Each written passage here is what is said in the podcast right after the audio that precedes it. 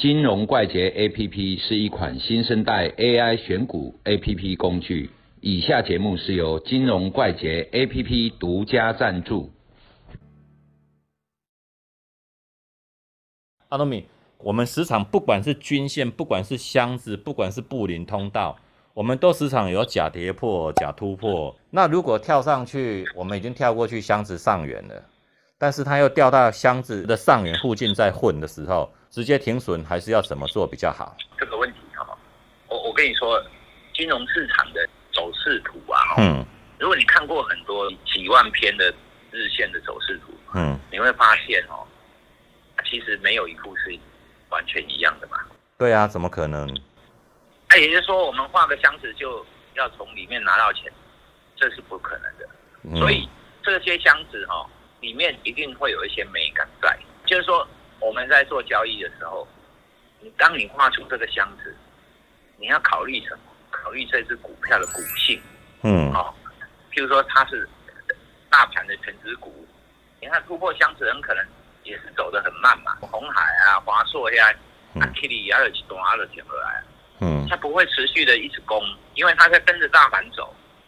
哦，它的嗯大盘的贝塔值很趋近于一，嗯。比，如说大盘涨一趴，它就几乎涨一趴嘛。对，那说台积电也一样啊，大部分的时间都在一个大区间里面。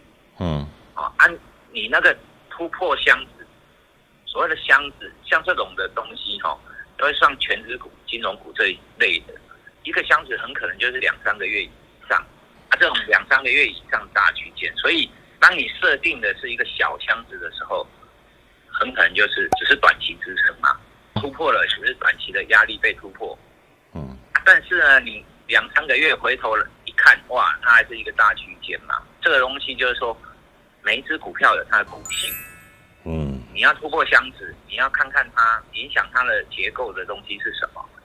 就是说，全职股或者金融股，哎，本来就走得很慢，然后受制于大盘，会跟其他的同类股的会互相彼此影响，我们就要思考，用小区间的震荡来看，来做短线。但是你要做长线的话，一定是两三个月以上的这种大箱子，拉长时间走，才能适用。对，所以就是分成股性活泼跟不活泼，去决定它的箱子大小嘛，而跟时间的长短呢，应该是说时间的长短嘛。